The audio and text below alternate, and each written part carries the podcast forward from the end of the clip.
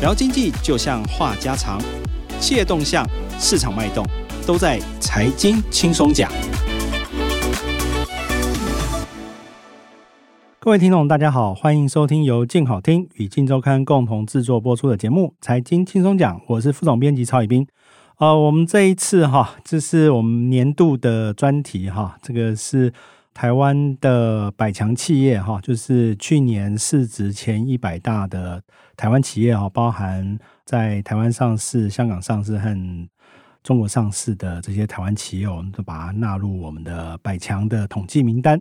那这一次，当然我们一定还是。大家都知道嘛，护国神山一定是第一名。那我们谈到护国神山，就要找我们的资深主笔仲兴来上节目。哎，大家好，我是陈仲兴。呃，这一次哈、哦，今年董事长刘德英要退休，是。不过他在这一次，因为又蝉联我们市值啊、呃、龙头嘛，他也答应接受我们的访问。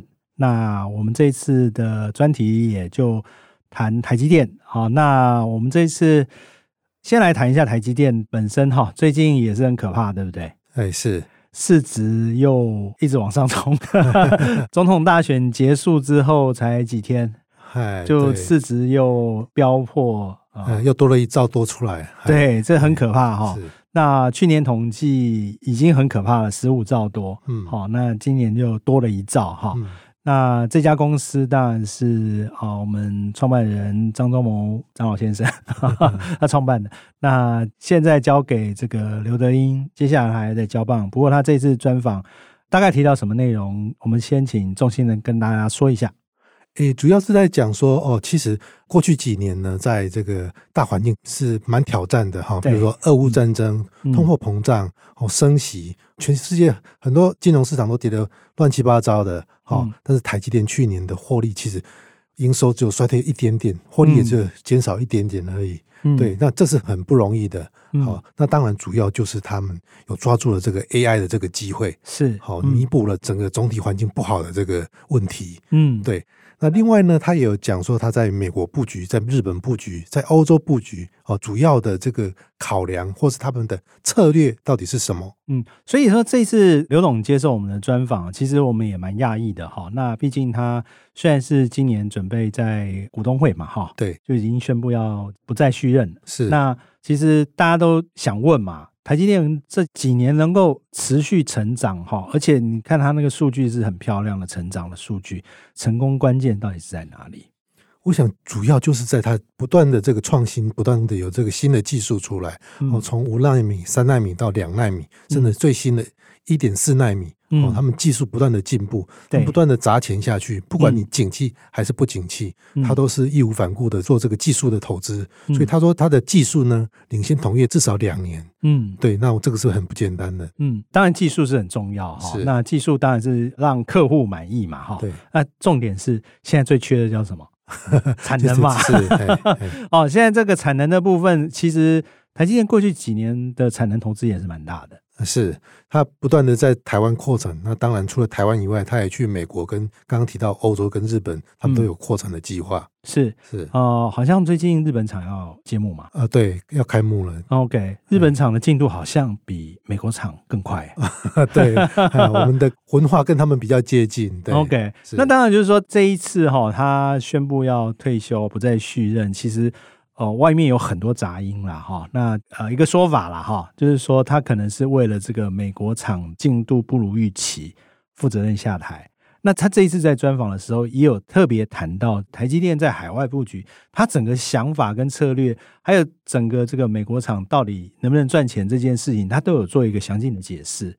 对。他有提到说，他主要呢还是为了最大化这个股东价值来做考量。嗯，哦，那毕竟你的客户啊，你的技术其实都是从美国那边来。对，那你客户对你这个地缘政治有疑虑，哈，要求你去这个海外市场，那我们当然是要听从这个客户的这个需求嘛。嗯，对，客户又是优先的。那当然，他觉得说，美国虽然进入有 delay。但其实它是还是整个业界里面最领先的。嗯、那三星它也宣布 delay 一年了嘛？对，嗯、那所以其实台积电的进度还是最领先的。好、那他也相信说，这个在美国厂量产之后呢，还运用台湾以前的这个经验呢，相信可以把这个成本呢，呃，跟台湾是一样的水准这样子。对。嗯其实大家都会好奇啦，其实大家也知道嘛，我们台湾基本上不管是水电啊，或者是人才哈，就是人力的资源，其实对护国神山其实是有蛮大的帮助的哈。是。那去美国就不一样啊，毕竟不是自己的家园嘛哈。那政府当然也会有所考量，譬如说美国政府当然会支持他美国的在地企业，譬如说 Intel 嘛。是。哦，所以。台积电它去美国，大家会最质疑的就是它的那个成本怎么降低的问题啦。那当然，就美国政府之前也在那个所谓的税收的补助，好像目前也没有拿到嘛，补助也没有拿到。还有，当然就前阵子也是这个它进度 delay，还有一个严重的问题，就是因为它跟工会嘛，好有很多的旗舰。好，那现在到底解决了没有？他自己怎么看整个跟美国政府也好，跟工会也好？还有就是整个成本上面，他要怎么去竞争的这个问题？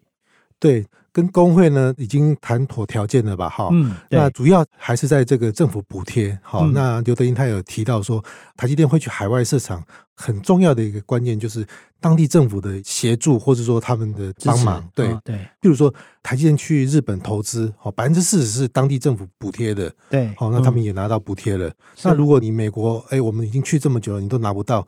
那你头一照下去，呃，这个四千亿是这个当地政府应该要补贴的这个承诺，那你都没有做到的话，那就很难继续下去了。嗯，当然，就是说，对于美国政府啊，台积电对他们来说是很重要的，毕竟就是说，在先进制程都在。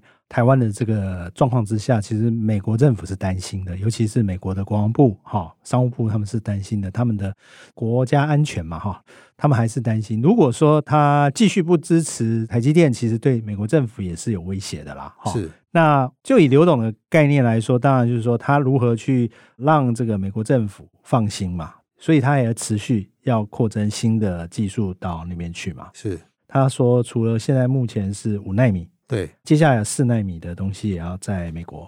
呃，对，要先量产的是四纳米，接下来是三纳米。三纳米哦，对对对，所以还更先进了。对，所以说他也 promise 一个比较对美国政府有利的这个技术到美国生根嘛。是，其实美国政府也应该要赶快给台积电该补贴的给他，对不对？是啊，是啊。是啊，不过反过来看哈，其实他也提到一下日本厂的进度，对不对？呃，对，除了刚刚讲的这个月的二十四号，日本这个熊本厂要开幕，对、哦，那年底它就可以量产了，是、哦。那当然这个进度最快，那你可以赶快把它回收，或者是赶快有客户进来，是啊、呃，对，这个其实客户已经有了嘛，啊、对对对。其实，在日本，日本几个大车厂哈，包含几个大的科技公司哈，比如说这次投资蛮多的新力哈，Sony 嘛哈，对，其实也是他的大客户之一嘛。对，那他也有提到，除了年底要量产的这个熊本厂以外，他们也正在跟日本商议第二座厂的这个开幕。对，嗯、就是说整个他在日本的投资进度会很快啦。对，二厂要他连技术都要做提升了嘛？对不对？对，有可能要到七纳米的这个部分。对，OK，那原来是说他在那边是做成熟制程，那二八对。还有十六、十二，对，好，这个算是比较成熟的制程了。如果进入七的话，其实是比较靠近先进制程了。其实现在先进制程是五纳米以下嘛，对不对？那七纳米其实已经很接近了啦。对，不过因为日本车厂多了，哦，日本的这些车厂也很担心这个供应链中断嘛。嗯，好，那当然车厂要的这个技术没有那么先进啦，除了 AI 之外啦，其他的车用晶片其实大概。比较二二纳米或者是十六纳米，其实就够了。对，那其实整个日本市场，如果要养一个台积电的晶圆厂的话，其实它市场并没有那么大。那表示说，台积电对于整个分散这个全球化的布局，日本是一个很重要的一个考虑。其实我觉得啦，就是说我们目前观察的话，其实日本相对就像刚刚仲兴讲了，这个文化跟台湾是比较相近的啊，在员工的这个。压力哈，应该会比美国小很多啦。是，所以这也是让刘德英对日本厂的这个进度是比较满意的。对，那除此之外，当然说之前也提到德国嘛，那目前看起来还是在一个研议的阶段。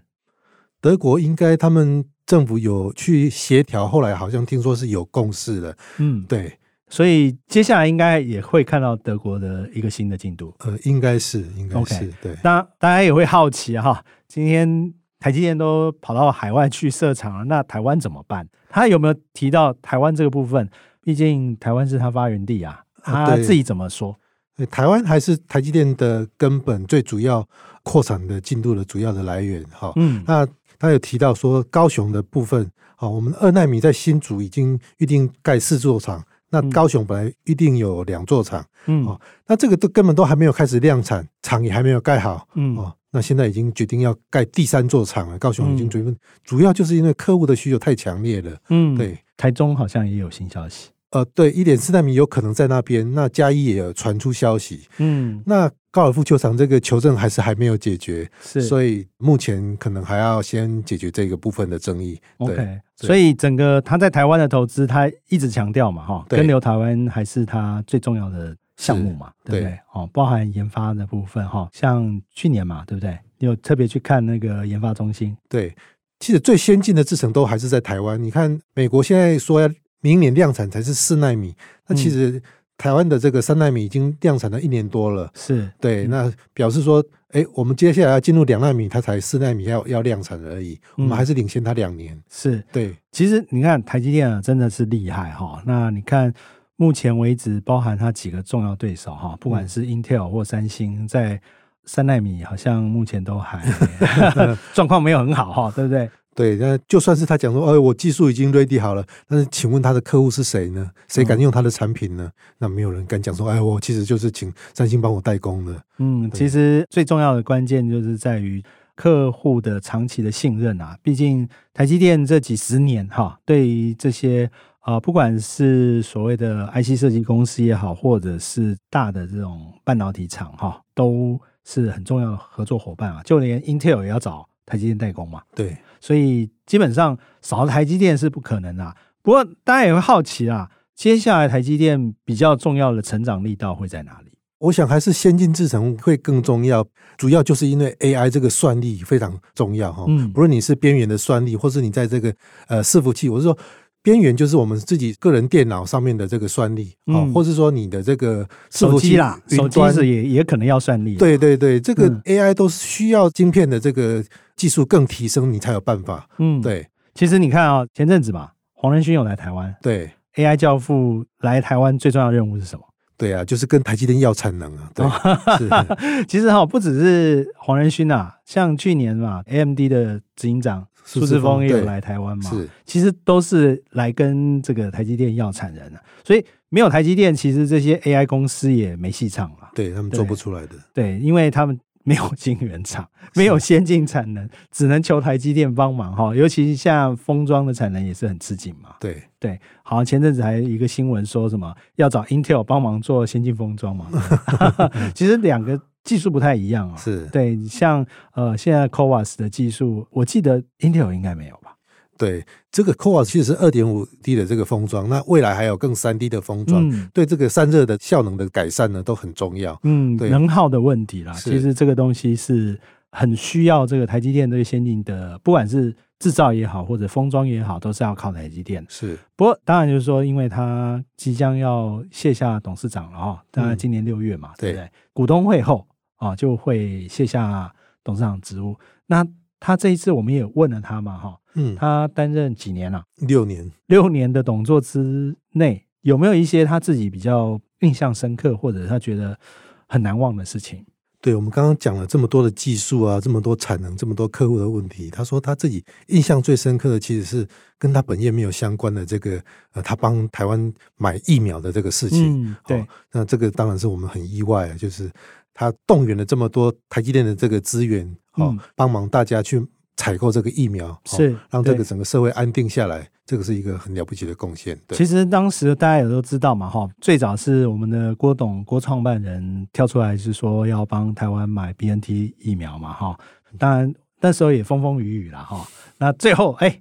台积电登高一呼，我也来帮忙。后来也加入了慈济嘛，对不对？其实三股力量其实帮当时这个 COVID-19 之下的整个台湾哈，当时欠缺疫苗哈，造成很多的这个人命丧失嘛，哈、嗯。那当然就是说，因为引进疫苗也让台湾安定下来。